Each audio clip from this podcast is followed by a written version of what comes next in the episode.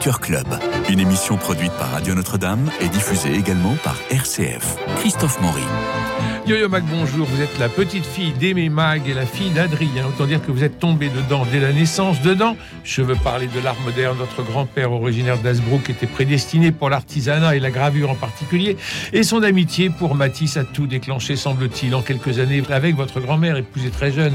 Et elle avait 17 ans quand elle s'est mariée, je crois, ou 19. Il va devenir un incontournable marchand d'art avec des artistes comme euh, Henri Matisse, Marc Chagall, Johan Miro, Fernand Léger, Alexander euh, Calder, Pierre Bonnard, etc. On raconte qu'en inaugurant sa fondation à Saint-Paul-de-Vence, il aurait transmis le trousseau de clés à Malraux, comme pour lui signifier qu'il était ici chez lui et pour rappeler la force de la fondation au sein même du ministère de la Culture. C'est vrai? C'est tout à fait vrai. Mais il y a une petite virgule différente. C'est que ça n'est pas lui qui a transmis les clés, c'est ma sœur Florence qui avait 7 ans. Parce que Papy trouvait que c'était, pardon, je l'appelle Papy, Oui, oui. voilà, Aimé Mag a fait cette fondation en fait pour les générations futures. Lui, l'orphelin. Voilà. Et alors elle trouve les clés par terre, elle trouve ça marrant et elle les Non. apporte à Malraux, le ministre. C'était- très protocolaire. Ah oui Euh, et elle les avait sur un coussin rouge. Nous, on faisait un peu la tête. Et, euh, et on était devant euh, les photographes, tout le monde. On n'imagine pas aujourd'hui un grand musée ou une grande fondation inaugurée par des petites filles qui ont euh, 5 ans, 7 ans et 9 ans. Une fête extraordinaire. Et, et puis, vous vous êtes démarqué de la famille pour représenter infatigablement des artistes que vous aimez. On peut dire que vous êtes dénicheur de talent? Je me suis jamais posé la question. D'accord. Donc, euh, vous travaillez au coup de cœur Oui. Au, au coup de cœur et au faisable. C'est-à-dire, qu'est-ce que je peux faire? Oui. Alors, vous venez aujourd'hui avec Thierry Lefort. Bonjour Thierry. Bonjour, bonjour à vous. Merci. Euh, pas n'importe qui, puisque vous multipliez prix exposition dans le monde entier, président de la riposte figurative. Vous peignez en plein air, nous allons y revenir, et vous exposez cette semaine à la Galerie Guillaume, 32 rue Pentiev, dans le 8e arrondissement. Il faut pas rater ça. Comment définir votre peinture? Ma peinture, elle est, elle est extrêmement compliquée et extrêmement simple en même temps, en fait. Donc, voilà. Au premier coup d'œil, moi je me suis dit, c'est Cézanne qui revisite Hooper. Alors c'est impossible, parce qu'il est antérieur au second, mais enfin c'est un peu l'esprit. Euh, oui, en fait, je suis plutôt un, effectivement, je suis quelqu'un qui m'attache en fait aux formes, aux couleurs. Je, je raisonne, euh, j'essaye de démêler en fait ce qu'il y a, ce que les gens ont de compliqué devant leurs yeux quand ils regardent quel- quelque chose. Et moi, mon job, c'est de démêler ça pour euh, pour essayer d'en extraire la, la quintessence de- de- d'une certaine beauté que je trouve. Et j'essaye d'amener ça euh, sous le regard des gens.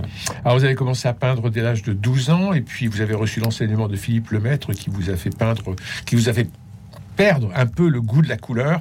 Comment dépasser le maître pour retrouver ce qui avait toujours été en vous, c'est-à-dire entre autres la couleur? Bah en fait, je suis un petit peu tombé dedans, c'est-à-dire que mon, mon grand-père était peintre, j'avais un de mes oncles aussi qui était peintre, donc j'ai toujours baigné un petit peu dans la peinture. Et euh, je ne sais pas si on dépasse le maître un jour, euh, mais en tout cas, ce qui- ce qu'il faut, c'est travailler. Et c'est ce que j'ai fait en fait. J'ai travaillé et, euh, avec euh, avec des idées que j'avais, avec euh, et mais c'est ça m'a amené là où je suis aujourd- aujourd'hui. Yo-Yo Mag, il travaille comme une brute. J'ai un peu ce sentiment-là. Il travaille. euh, je suis même pas sûre que le mot travailler lui convienne, comme pour moi d'ailleurs. C'est-à-dire qu'il est entièrement dans sa passion. Euh, si je peux me permettre, il me fait penser à quelques artistes que j'ai côtoyés, dont euh, sans doute le plus important pour moi, qui a été euh, Miro, Oui. parce que euh, il y a une similitude dans le dans la l'intensité de travail. C'est-à-dire, il se met totalement au service de son œuvre et, et non pas l'inverse. Et du coup, oui, c'est un, c'est un travailleur acharné qui ne produit pas tant que ça, finalement, parce qu'il est extrêmement rigoureux sur, sur la finition de ses travaux. En- encore que quelquefois, trois tableaux par jour. C'est arrivé. Euh, je peux commencer, c'est-à-dire que je peux commencer dans ma tête et matérialiser euh, trois tableaux parce que je commence toujours plusieurs tableaux en même temps. Parce que voilà, je me, comme je me pose beaucoup de questions et il y a beaucoup de complications qui arrivent au, au cours des agencements de couleurs, etc. Donc, euh, si vous voulez, on a l'impression que je peux finir trois tableaux, mais c'est trois tableaux que j'ai commencé il y a plusieurs semaines. Alors, peindre en mois. plein air, l'école du plein air, si bien décrite par Zola dans l'œuvre, vous vous trimballez avec vos toiles, vos pinceaux, votre chevalet, vous commencez par dessiner. Quel est le chemin entre le crayon ou le fusain et la brosse et le couteau? Bah, ça, c'est quelque chose que j'ai fait en fait le plein air, c'est important parce que c'est une bonne école. Euh, après que j'ai que j'ai une fois que j'en avais que, que j'en avais fait, enfin que j'avais j'avais su en tirer ce qui me semblait important, je suis passé à autre chose. Mais le travail de plein air, c'est important parce que c'est quelque chose qui, qui développe une certaine spontanéité. Et pour moi, ça m'a ça m'a plu pendant un certain temps. Alors, spontanéité, vous, naturellement, vous regardez la lumière, mais très étonnamment, vous commencez par les ombres. Bah, parce qu'il y avait beaucoup de peintres qui, qui s'occupaient de la lumière, donc je me suis dit, tiens, les ombres, c'est un créneau qui est, donc je me suis dit, comme tout le monde s'occupe de la lumière, je vais m'occuper des ombres et on verra. Euh. et on a le sentiment que c'est l'ombre qui crée la lumière chez vous, alors, que, alors normalement on pense que c'est toujours la lumière qui crée l'ombre. Mais là, c'est l'ombre qui crée la lumière. Et c'est très très frappant, notamment dans, dans vos tableaux américains j'aime beaucoup ça. C'est vrai que j'aime beaucoup ces ombres. J'aime beaucoup les analyser. J'aime beaucoup euh, essayer de, trouver. Et du coup, j'ai transgressé un peu la, peinture classique. C'est-à-dire que les ombres sont toujours en peinture classique. Enfin, ceux qui connaissent euh, la peinture, ils savent que les ombres, c'est toujours un petit peu des glacis. C'est une peinture très diluée. C'est un petit peu euh, quelque chose voilà, qui, est connu dans le métier. Et moi, j'ai fait tout autre chose. C'est-à-dire que j'ai plutôt empâté et j'ai plutôt fait quelque chose d'autre pour arriver à mon propre, à mon propre moyen d'expression. Ce qui fait que la lumière est encore plus légère, je trouve, parce que l'ombre a sa patte.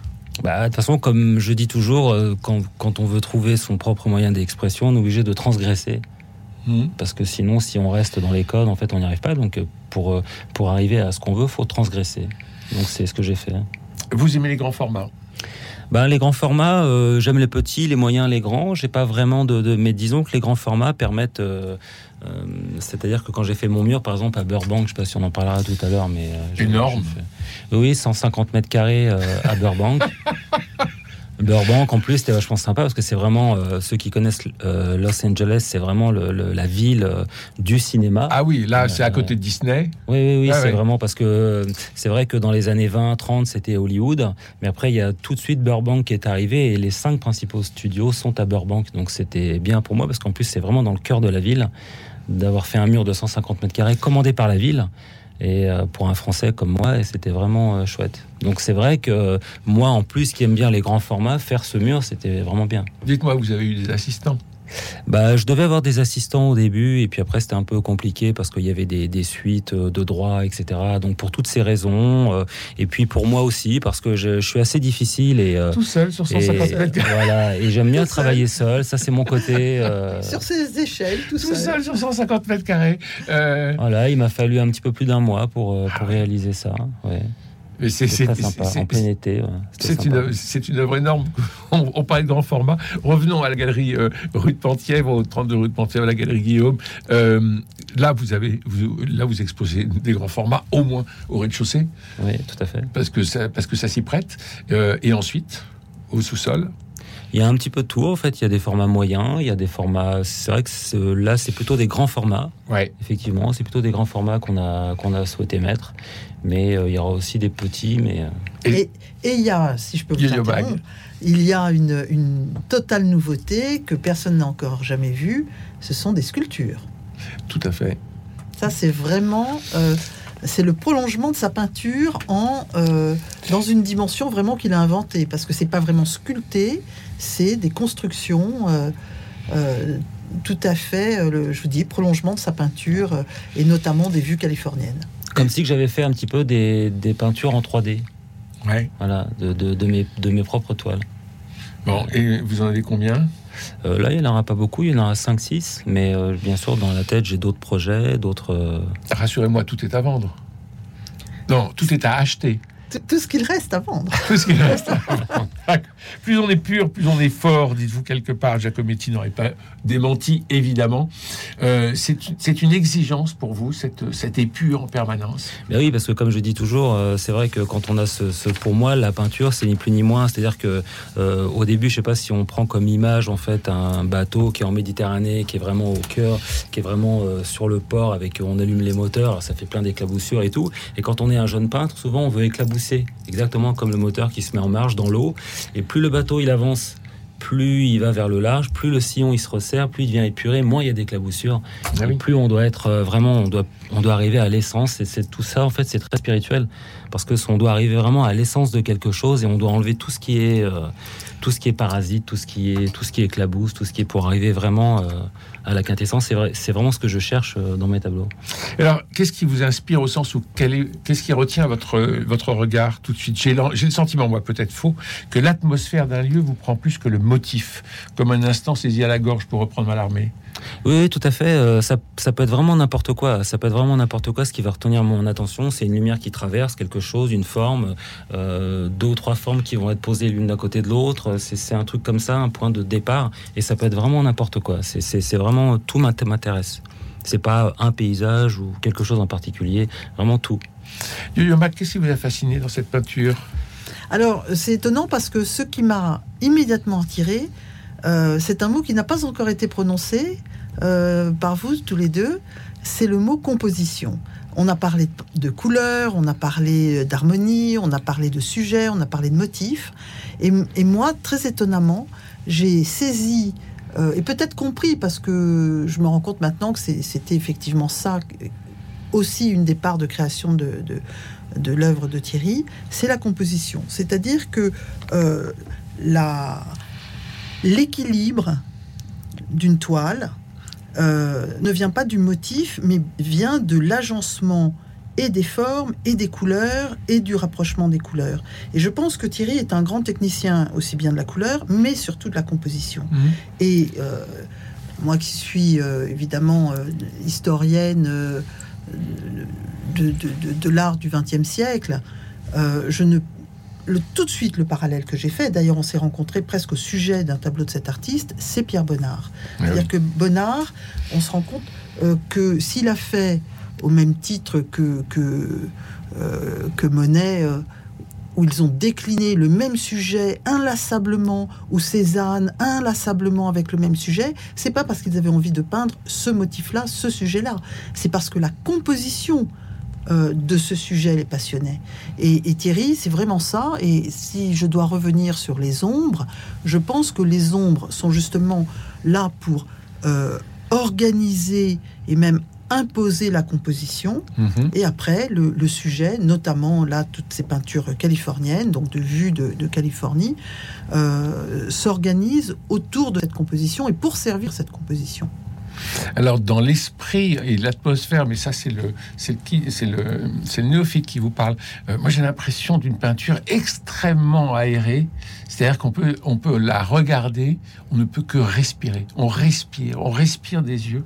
Vous nous, vous élargissez toujours le champ et on respire vraiment cette, euh, cette, euh, ces couleurs et, et en fait cette, cet espace que, que vous créez. Alors, il y a le mélange toujours minéral-végétal, l'urbain, le moderne, et en même temps la qui revient toujours dans vos toiles. Vous prenez quelque chose d'anecdotique et vous en faites quelque chose d'intemporel. Bah, ça aussi à Los Angeles, hein. c'est-à-dire que comme je gravitais un petit peu sur Paris pendant un moment où il y avait pas mal d'une une, une communauté de, de peintres qui gravitaient sur Paris, etc. Ça m'a semblé intéressant de. Bon, j'avais été en Chine beaucoup pour voyager, il y avait ce côté très spirituel un petit peu chez moi. Et vous avez appelé la calligraphie. C'est ça. Et euh, au temple de Shaolin, où je suis resté euh, plus de deux ans et demi. Et euh, euh, il me semblait euh, intéressant d'aller dans un autre pays pour aller chercher euh, quelque chose que je connaissais pas, un peu comme un enfant qui pourrait se retrouver devant des constructions.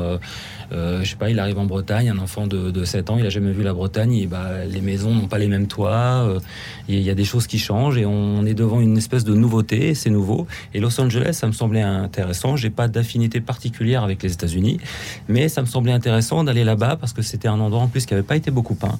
Il y a beaucoup d'artistes à Los Angeles, mais il n'y en a pas beaucoup qui peignent de cette manière-là euh, l'urbain, etc., les rues. C'est- assez rare de tout ce que j'ai vu.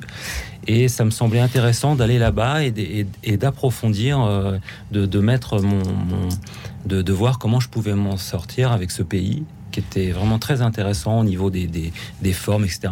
Et ça m'a beaucoup intéressé aussi parce que c'est nouveau. Alors, Thierry Lefort, euh, riposte, euh, riposte euh, figuratif, j'en parlais dans, dans l'introduction. Euh, donc, votre peinture est une, est une peinture figurative, ce n'est pas une peinture abstraite. Et euh, aux États-Unis, aujourd'hui, on retrouve le goût du figuratif qu'on n'a pas encore, qui n'est pas encore arrivé en Europe, qu'on attend. Mais euh, en ce moment, euh, c'est aux États-Unis que ça bouge, euh, que ça bouge de ce côté-là. Vous le sentez? Oui, alors on pourrait dire aussi que c'est une peinture abstraite qui flirte avec le figuratif. Oui. Mais, Oui, oui, tout à fait. oui, oui, mais c'est vrai qu'aux États-Unis, bon, il y a beaucoup, beaucoup. C'est ça qui m'intéresse aussi là-bas, c'est qu'il y a ça, foisonne d'artistes euh, de tous bords. Il y, a, une belle énergie, un peu nouvelle. Ou euh, Los Angeles, qu'il faut savoir, c'est qu'il y a beaucoup de, gens qui ne, sont pas originaires de Los Angeles qui viennent là. C'est un peu comme New York, donc ça fait une espèce de communauté de gens qui, viennent de l'Italie, qui viennent d'un peu partout, du Mexique et tout, et ça fait, ça fait un, brassage, euh, et, c'est très intéressant pour la création.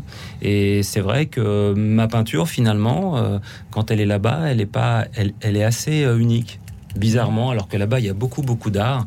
Et c'est vrai, je suis forcé de le reconnaître. C'est vrai que c'est une peinture, comme, comment je la traite et ce que je fais, c'est assez, euh, c'est assez rare. Mac, vous sentez ce, ce courant figuratif qui pourrait euh, envahir l'Europe prochainement? Alors, Moi, je le sens. hein. oui, oui, complètement. On sent, on- par- mais on le sent par petites touches. Mais il suffit Oui, d'aller un peu dans les galeries et on voit que il y a- bon, ça Oui, commence oui, à, oui. à bruisser. Euh, alors, d'abord, moi, j'ai jamais fait vraiment de, de, de- de séparation entre la figuration et, et- et- et l'abstraction. On en a des démonstrations, notamment avec Miro, où je suis incapable de dire. D'abord, les titres de Miro sont Oui. toujours très très poétiques, et quand on le regarde clown, le soleil euh, Voilà, euh, et la colline. Oui, et puis, et puis toujours cet hommage à la femme, beaucoup aux oiseaux également, euh, euh, au-delà du surréalisme.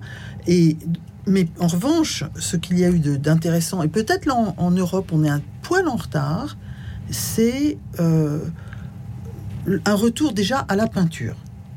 Oui. Déjà. Oui. Et je trouve que en France et beaucoup en Allemagne, on reste sur la performance, l'installation, euh, l'art conceptuel. Oui, je Ah trouve oui. encore aujourd'hui. Alors, pas exclusivement. à un Mhm, moment, mhm. on a vécu des années où c'était exclusif. Exclusivement ça, absolument. euh, où on souffrait un peu. Et, et moi, justement, j'avais des difficultés ayant euh, côtoyé et exposé euh, euh, Gérard Gazurovski. Gazurovski était quelqu'un qui, sans doute, a fait les plus belles installations et performances qui soient, mais en ne s'écartant jamais de la peinture. Hmm. Euh, ça paraît paradoxal comme ça à dire. Et je, je pense que la première phase qui été importante, c'est un retour au châssis et à la peinture. Et automatiquement, sans, euh, sans exclusivité sur l'abstraction. Donc Thierry est, peut-être dans ce qui... Il annonce ce qui va se passer. C'est le sentiment que j'ai absolument. Euh, Thierry Lefort, vous travaillez beaucoup les fonds, euh, les fonds de toile. Euh, et on sent que vous avez une, euh, vous êtes très très méticuleux dans le dans, le- choix et dans dans la façon dont, dont vous faites le fond. C'est euh, c'est voulu d'avance, ou je veux dire par là, c'est le fond qui guide la toile ou c'est le sujet qui va vous C'est un peu tout, mais c'est vrai que pour moi le, le fond c'est un peu la- les c'est un peu les racines et c'est vrai que je trouve que quand on par exemple quand on peut acheter une toile dans le commerce, elle a un côté un peu euh, un peu stérile. Et du coup, j'aime bien avant de poser la peinture dessus, j'aime bien déjà me l'approprier avec mon propre fond. Même Ça, si vous ne savez pas encore ce que vous allez peindre. Oui, oui, tout à fait. Je peux préparer des fonds de, de différentes sortes avec des techniques que j'ai euh, que, je- que j'ai euh, élaborées. Et euh, du coup, je fais des espèces de mélanges avec des fonds pour qu'il y, ait des- qu'il y ait des- espèces de transparence. Et quand la peinture va venir dessus, ça va créer des, des, des choses un peu particulières. Donc ça, j'aime bien m'approprier le toile, en fait, le fond. Comme si c'était un peu l'essence. Tout à fait. de, ouais, de, ouais, ouais. de ce qui va se passer. Parce que là, il y a un acte après. Ouais, de Mais- préparer le lit un peu de, de- Absolument. de, la peinture qui va arriver, en fait. Oui. Et ça, j'ai trouvé ça, j'ai trouvé ça assez marquant dans votre travail, dans, dans la façon de travailler. Quand vous arrivez à l'atelier, qu'est-ce que vous faites? Rien. Ah, ça, j'adore ça. J'adore ça.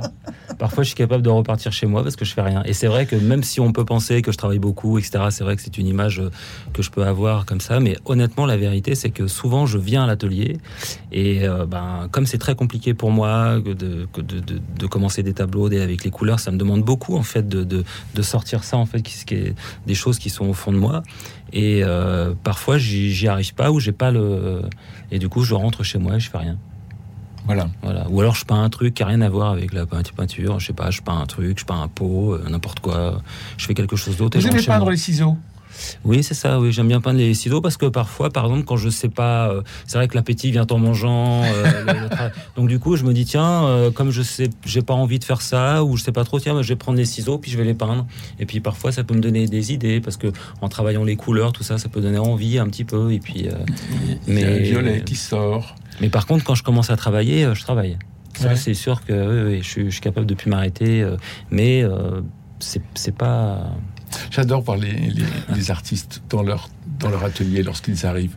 C'est passionnant. Vous avez vécu ça mille fois, Yo-Yo Mag. Je suis éblouie à chaque fois, euh, bouleversée toujours, euh, euh, timide, Oui, bien sûr. très timide dans les ateliers d'artistes. Euh, Je, c'est c'est pas un exercice que j'aime, Non, parce qu'il faut se mettre invisible. voilà, et c'est un exercice qui me manque si je ne le fais pas. Ah bah, je suis comme vous. Voilà. Et alors, je- je vous invite d'ailleurs, vous êtes invité Oh, dans mon je- atelier quand vous voulez. Mais je vais venir. Comptez sur moi. Je demandais un, un jour à Pierre Soulages ce qu'il faisait lorsqu'il arrivait dans son atelier, comme je vous pose cette question, parce que pour moi, elle est très importante. Et il me dit J'attends. Je dis Vous attendez quoi? Et il me dit J'attends d'oser. Ouais. Voilà. Et, et c'est vrai que lorsque la toile est là, qu'est-ce qu'on fait? On, on y va On n'y va pas? On- Parce que vous travaillez beaucoup en plein air, mais ensuite, vous travaillez En à fait, ce qui se passe aujourd'hui, euh, mon travail, euh, c'est-à-dire que le plein air, c'était intéressant, comme je dis tout à l'heure, pour développer la spontanéité, pour développer certaines, euh, certaines choses, et puis c'est intéressant de, de le faire. Mais après, euh, pour moi, hein, j'estime que quand on veut aller beaucoup plus loin, euh, le travail forcément se passe en atelier, parce qu'on peut avoir beaucoup plus de temps déjà pour composer, pour, pour euh, déconstru- déconstruire ce qu'on a fait, et pour le recomposer de manière euh, différente. Donc maintenant, ce que je fais, en fait, je, fais, je travaille beaucoup d'heures pour des croquis, par exemple. Je fais des croquis, etc Et qui sont très précis. Hein qui sont assez précis, assez Ouais. succincts quand même. Je travaille qu'en noir et blanc. Et on sent Et- déjà la composition dans ces croquis. Je travaille en noir et blanc Ouais. et comme ça, la couleur, elle doit sortir en fait de moi. Donc euh, c'est- c'est c'est là où ça devient très compliqué. Donc euh, je travaille beaucoup dehors pour des prises de notes, etc. J'arrête pas, je me travaille toujours avec des croquis. Et après, je, une fois que je rentre à l'atelier, c'est là que ça se passe. Je dis tiens, ça, ça pourrait faire un format comme ça, comme ça. Mais ça va pas parce qu'il y a ça. Faut que j'enlève ça. Faut que je- Donc il y a tout un cheminement avant de commencer le tableau. Vous enseignez aussi et vous expliquez Euh, que a- moins, j'enseigne. euh, je, maintenant, je fais quelques masterclass. euh, j'enseigne beaucoup moins parce que, ben, déjà, je, je me concentre beaucoup plus sur mon travail et euh, j'enseigne euh, beaucoup moins. C'était intéressant parce qu'on rencontre pas mal de gens euh, divers et, et c'est sympa de, de, de, de voir comment je peux les aider ou comment, euh, voilà. Et on peut débuter quel que soit l'âge. Oui, parce que il- le niveau, pour moi, euh, comment dirais-je, on peut avoir un niveau technique, bien sûr, mais il n'y a pas que ça. Il y a aussi les émotions. Il y a aussi, il y a des gens souvent qui n'ont pas du tout de technique, qui ont des choses à sortir. Il y en a qui ont beaucoup de techniques, qui ont moins de choses à sortir, etc. Donc le niveau, pour moi, il n'existe pas en fait. C'est-à-dire qu'on est là au moment où on est et on peut toujours euh, travailler ensemble. Il n'y a pas de niveau en fait. Et là où on a envie euh, de suivre cet enseignement, c'est que euh, vous n'êtes pas un gourou au sens où vous n'imposez pas votre propre style Non, non, à vos élèves, pas. mais au contraire, vous essayez de trouver en l'élève quel est son style. Voilà, comme je dis toujours, en fait, euh, ce que j'apprends finalement, c'est comme si on rapportait ça au français. Euh, à une lettre, je sais pas, où on travaillait dans un cours de France français. Donc, euh, euh, je peux corriger les gens sur les fautes d'orthographe, mais sur ce qu'ils ont à dire en tant que poème, là, je peux pas les aider. Mm. C'est à eux de chercher. Par contre, sur les fautes qu'ils vont faire d'or- d'orthographe simple, là, je peux les aider. Ça doit être totalement passionnant de, de, de, de rencontrer, euh, de rencontrer, d'être dans, dans ce type de dialogue. Ah oui, oui, c'est sympa, euh, très, très, très. Bon, mais vous en faites de moins en moins parce que Oui, bah, j'en fais de moins en moins parce que euh, déjà ma Le poussez peinture. pas, moi- le poussez pas à en reprendre. J'ai- besoin qu'il soit assidu à son atelier. Ce qui se Mais passe, vous avez euh, raison. Ce qui se passe, c'est que ma peinture aussi, c'est une maîtresse qui est très très jalouse, qui supporte pas du tout. euh, En plus, je suis complètement à son service et elle ne. Voilà. C'est donc une femme passionnante. Exactement. Il y a, il y a des nus formidables dans votre, dans votre œuvre. Euh, il y en a d'exposés à la galerie? Non, il n'y aura pas de nu cette fois-ci. Eh bien, merci Yo-Yo Mag et Thierry Lefort. On vous retrouve dans cette semaine euh, à la Galerie Guillaume, 32 rue de Pontièvre à Paris, dans le 18e arrondissement pour cette exposition, pour aller découvrir votre travail. Huitième. Dans le 8e arrondissement. Oui, merci Yo-Yo Mag. Justement, euh, vous avez signé euh, la saga Mag. C'est publié au Point Seuil. euh, et on va lire ça avec euh, bonheur, puisque c'est toute l'histoire depuis votre grand-père Voilà. et euh, tous les artistes que vous avez côtoyés et que vous, qui vous ont formé d'une certaine façon ou qui ont aiguisé votre œil. c'est exactement le mot, l'œil avec la liberté. Merci Cédric, euh, non merci euh, Dimitri euh, pour la réalisation et François Dieudonné, Philippe Malpeuch, Camille Meyer pour la récit technique de notre rendez-vous. Demain mardi, je recevrai Édouard Jousselin pour son roman La géométrie des possibles aux éditions Riva. C'est un pavé de 600 pages, mais ça se lit d'une traite. Alors à demain, je vous embrasse.